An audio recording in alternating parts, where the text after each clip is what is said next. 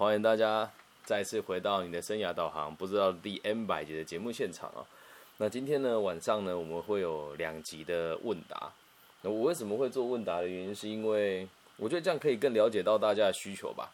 对，然后同时也也是觉得想要慢慢理解市场的样貌是什么，所以大家如果愿意的话，可以发私讯给我，我的微信号是 B 五幺五二零零幺。对，然后如果是 Instagram 跟 Facebook，就 Google 我本名就可以找得到的。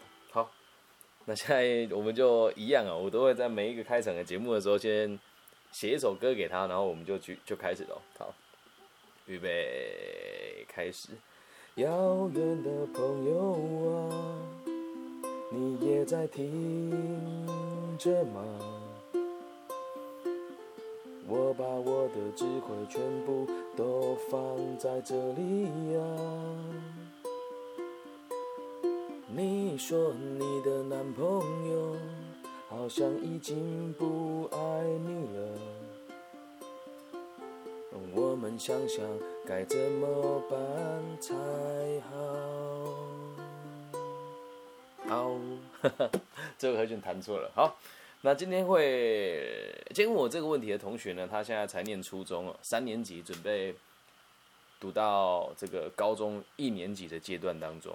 那我先跟大家讲一下他目前的跟这个男孩子的状况。他说，他住他在比较乡下的地方，然后在网络上呢结识了一位在都市里面的某个很昂贵的高级中学的男朋友。对，那。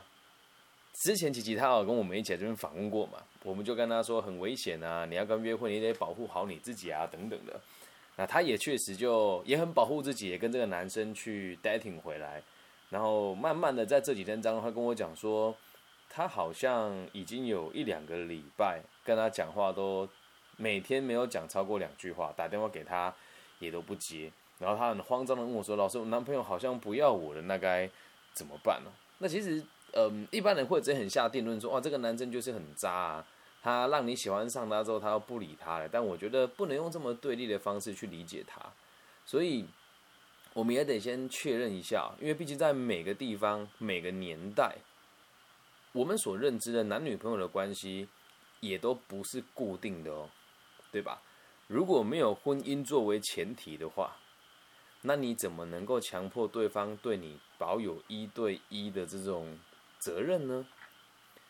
再还有一点哦，既然我们可以在网络上认识他，那他也可以在网络上认识别人呢。那假设我们一开始的出发点就是从网络出发的话，那我们很难理解他的全部的样貌是什么。搞不好他今天跟你说他是计程车司机，但实际上他只是一个要饭的，也有可能发生。所以我们要先确认一下，在每个年代的每个不同的地区，我们对于爱情的。这个男女朋友的关系认知是什么？那我现在解释一下，以我的角度出发，我认为最合适的男女朋友的关系是：我很喜欢你，你也很喜欢我。那我知道现在你只喜欢我一个人，而我现在也只喜欢你一个人。那我可以希望让我周遭的朋友都知道，我现在有一个固定的伴侣，同时我可以跟我的朋友分享这个人的存在。我说，在初中跟高中这个年纪的男女朋友的关系哦，对，因为这时候我们对于爱情的样貌不是那么的多元嘛。那我们今天下一集讨论的就是婚姻关系了。那为什么这个爱情跟婚姻关系有这么大的落差呢？特别是今天第一集，我们现在上半节面所所提问的朋友呢，他才初中嘛。那待会下下集要提问的朋友，如果我没猜错，应该是二十六七岁，然后有自己的已经有小孩，已经有小孩了。那这两个阶段的爱情呢？其实本质上就截然不同的，所以，我我们今天要先理解，是我们现在的第一个提问的这个朋友是念初中，而且是从网络谈恋爱的嘛，那所以要先知道，要协助他理解一件事情是，那你跟他的关系是否真实啊？有符合我们刚刚讲的那个定义吗？对吧？我的朋友都知道他，他的朋友也都知道你，然后我现在只只喜欢他一个，他现在也只喜欢我一个人，然后重点是这个事情是要成立的。如果没有成立的话，你跟他这个就比较初恋哦，就代表你被他单方面的欺瞒。欺欺瞒这个词也也用的有点重了，就是他没有告诉你事实是什么嘛。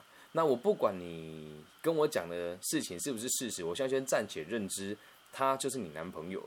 但是在我的认知里面，我知道你跟他可能见面也不超过三次，对。那可能在你世界你认为这就是男朋友，可是，在成人的世界里面，我们不这么认为哦。但是我我们必须得说，这位发问的朋友他说的话是不是真心话？绝对是真心话。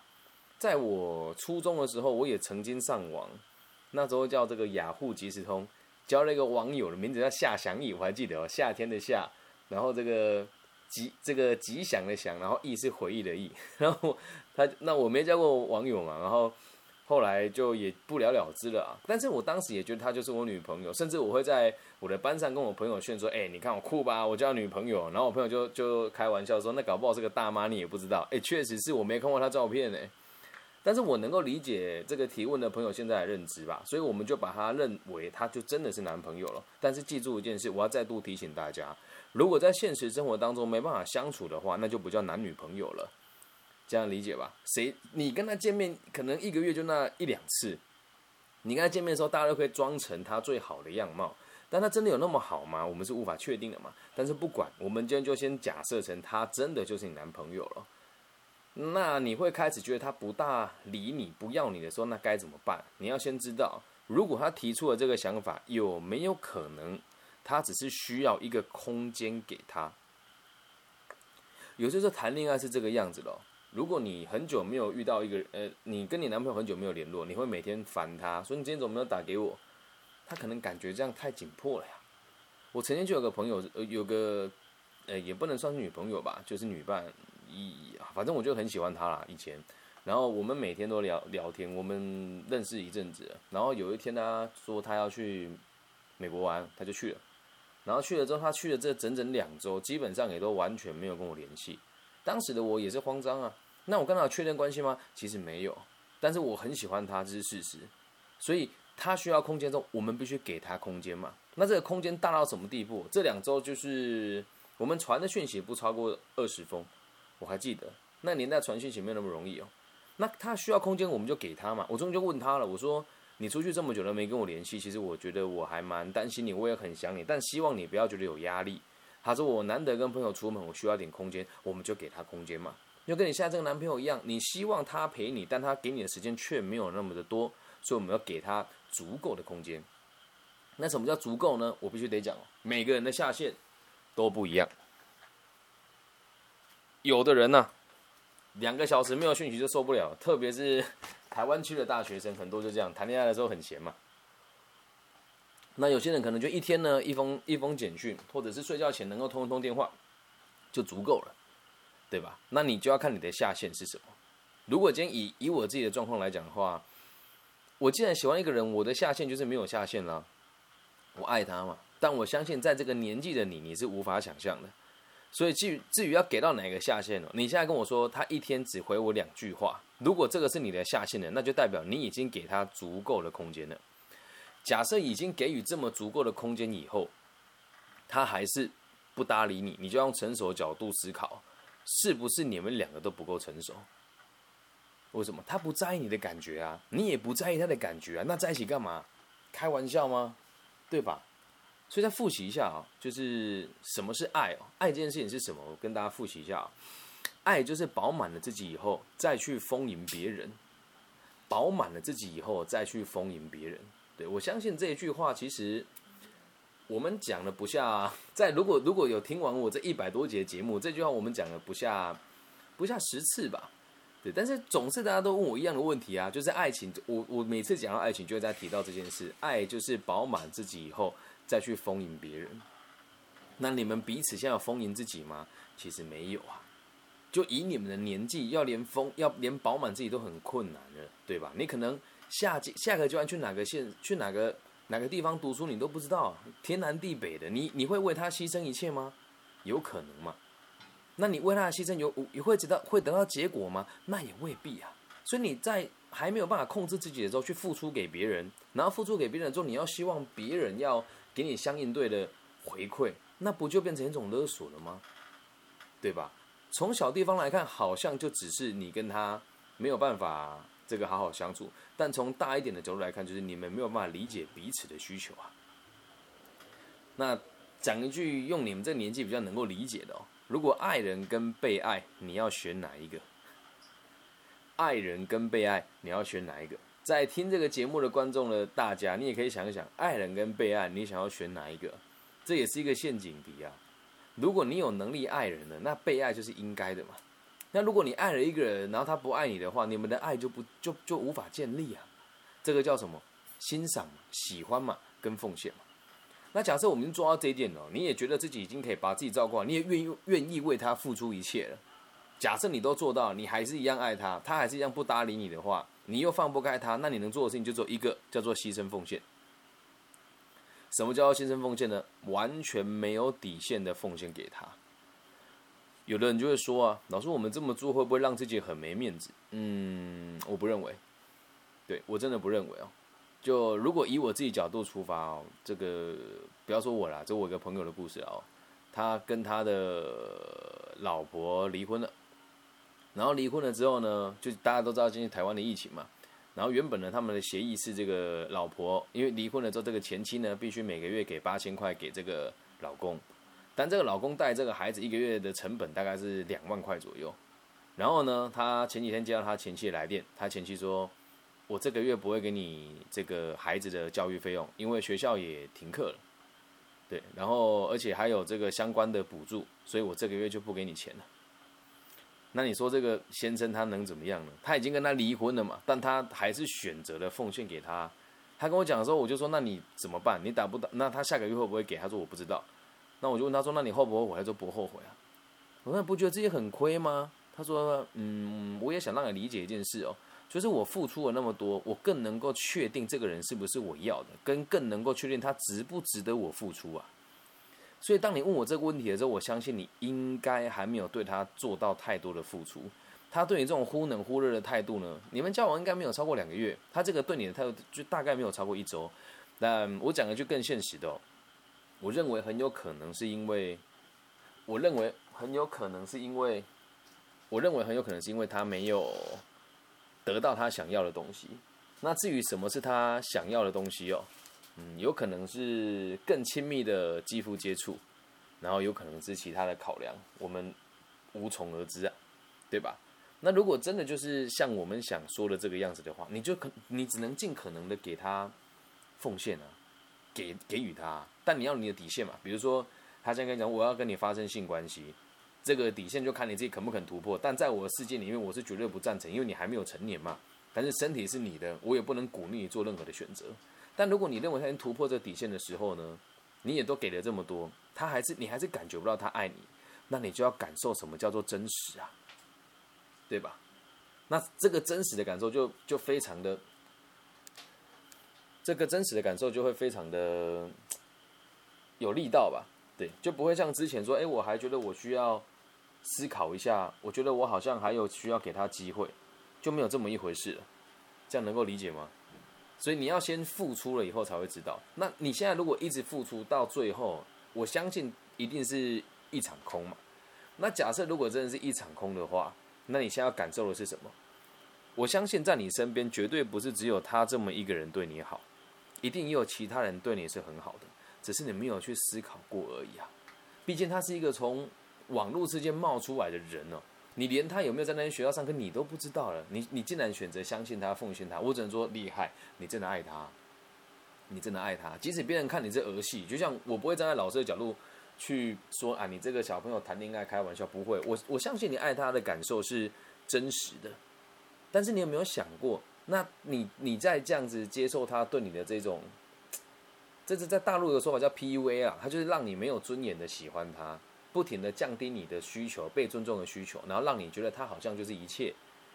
你不觉得他每次要什么，你就能给什么吗？他要你怎么样，你就只做哪些事情。他年纪肯定比你大一点点的，对。然后我也很大胆的推断，他一定也不是只有跟你一个人聊天。但是这也是我的想法。即使他真的这么做了，也不影响你爱他的，理解吧？每个人都是这样，你爱一个人本来就可以牺牲奉献一切啊。所以你要感受到真实。什么叫真实？他对你的冷淡是真实的。他不过就是一个他妈的高中生，他能有多少事情可以忙？你告诉我。你既然说他说他要申请大学，好，那现在疫情这个样子，他拿什么申请大学？还有哪一间学校现在会有机会让你申请大学？不要开玩笑嘛，对不对？但你相信他了，那我也会陪你一起相信他。原因只有一个啊，我心疼你。对，那你说我跟你之间是不是爱情呢？爱其实未必是一种男女之间的情感而已吧。我先讲一下我们今天来信的这位来宾的背景啊，反正没有讲名字，分享给大家听也无所谓了哦。他是某一次我跟我的协会的总干事去一个南投的偏乡的国中做讲座认识的。那他的背景也很特殊的原因是他以前住在深圳，然后因为爸妈的关系，他才回来台湾。那回来台湾之后，台湾就真的也发生了，就是就是疫情嘛，所以真的是也没办法进进出出嘛。那她就是那种很典型的都会女孩，国中生就会穿的很很得体，她的穿着像大学生，而且就是五官也长得还蛮俊俏的。那她来到乡下这个小地方读书，那肯定不适应的嘛。那你说周遭老师能理解她吗？同学能理解她吗？她以前看到的世界是这个样子，而她现在在南投这个乡下。真的连可能连便利商店的东西也都没有他以前那么琳琅满目。他现在能看的就是山瀑布。他以前呢是都会丛林啊，所以我我对你的心疼也是真实存在的。对，可是这种爱不是男女之间的那种爱。那我我们今天也有有这个传讯息嘛？那我必须得跟你说，我今天跟你对话的这个量啊，我们讲的话大概也有超过一百句吧，肯定有。那这一百句对话是不是就超越你跟你男朋友？一个礼拜的对话，那你说是他值得被你关注跟被你关爱，还是我值得被你关注被你关爱呢？没有正确答案。有人会讲：“哎呦，老师，你拿自己当例子会不会很恶心呢？”爱情没有你们想那么狭隘啊。对，爱是一种愿意付出、愿意给予。对，那至于男女之间的爱，当然就是会有所谓的责任吧。那这个责任呢，会在我们下一集再跟大家分享，因为他才初中，你刚才讲责任，他可能很难理解啊。所以，如果你真的都已经做到这一步了，你要试着去理解哦，爱是流动的，爱是流动的。你今天那么喜欢他，明天你有可能就不喜欢他喽。那就像他对你一样啊，他昨天那么喜欢你，他这个礼拜就可以完全不理你，他这个礼拜就可以完全不理你啊，对吧？假设真的已经确定了，你要为他奉献，记住个原则哦，你为他奉献。你给予他，跟持续的爱着他，也不影响你去感受别人给你的关心。我说，老师，这不就是劈腿吗？没有，听清楚，不叫劈腿哦。你可以跟你的周遭的朋友说，互动当中，如果你认为这个朋友，比如说我跟你互动好了，反反反正不大可能啊。你觉得说，老师，我觉得你逾矩了，这个这个行为好像男朋友才会有的，你可以告诉他，然后他他就会说，哦，那没有关系，那那看你的想法是什么。你也可以持续去接受别人对你的好，但记住哦。如果你在喜欢上别的男生的时候，你该做的事情就只有一个，去跟这个现在男朋友讲说我们分开吧，然后口不出恶言。那假设他一直都没有对你情况好转，或许是你已经对其他事情关注了，而他也发现到你的冷淡的时候，他也没有想要去挽回你，那就不要像个小朋友一样，还去约他出来谈判，这都是非常不成熟的行为。这样能够理解吧？有一件事已经来不及跟你说了，因为你确实为了他更改你原本想要就读的学校的志愿，对。但我还是支持你的原因，是因为你还很年轻，就算你走错了三百步，还是有办法回到你原本想要的样貌是什么，对。但是我们讲那么多，我相信也有可能很有机会，你还是会选择继续奉献给他，然后你不去关注别人，这都不是重点。我只要让你知道一件事情哦，我希望你过得开心，过得快乐。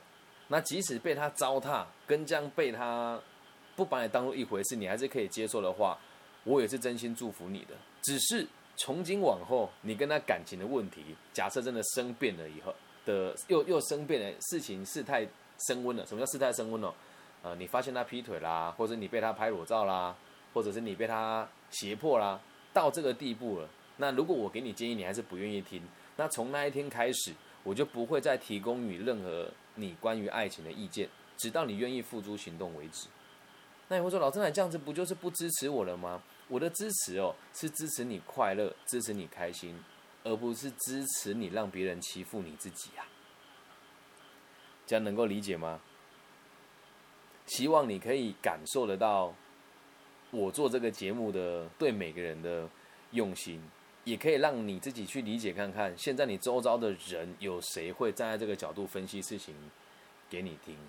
对，因为毕竟所在学校比较偏远嘛，那爸爸妈妈的关系也是相对紧张的，然后妈妈也不在台湾，那我相信爸爸也是迫于无奈才把你带回来台湾，他跟你相处的时间可能也不长，那也多数时间嘛都是跟一些你不是那么亲密的朋友相处，又或者是年纪跟你相仿的人，所以最后给你几个建议哦，第一件事情是让你自己看起来更强势跟更有自信，所以虽然你年纪很轻，你也可以开始试着阅读一些相关的书籍，比如说就《被讨厌的勇气》吧，从它开始。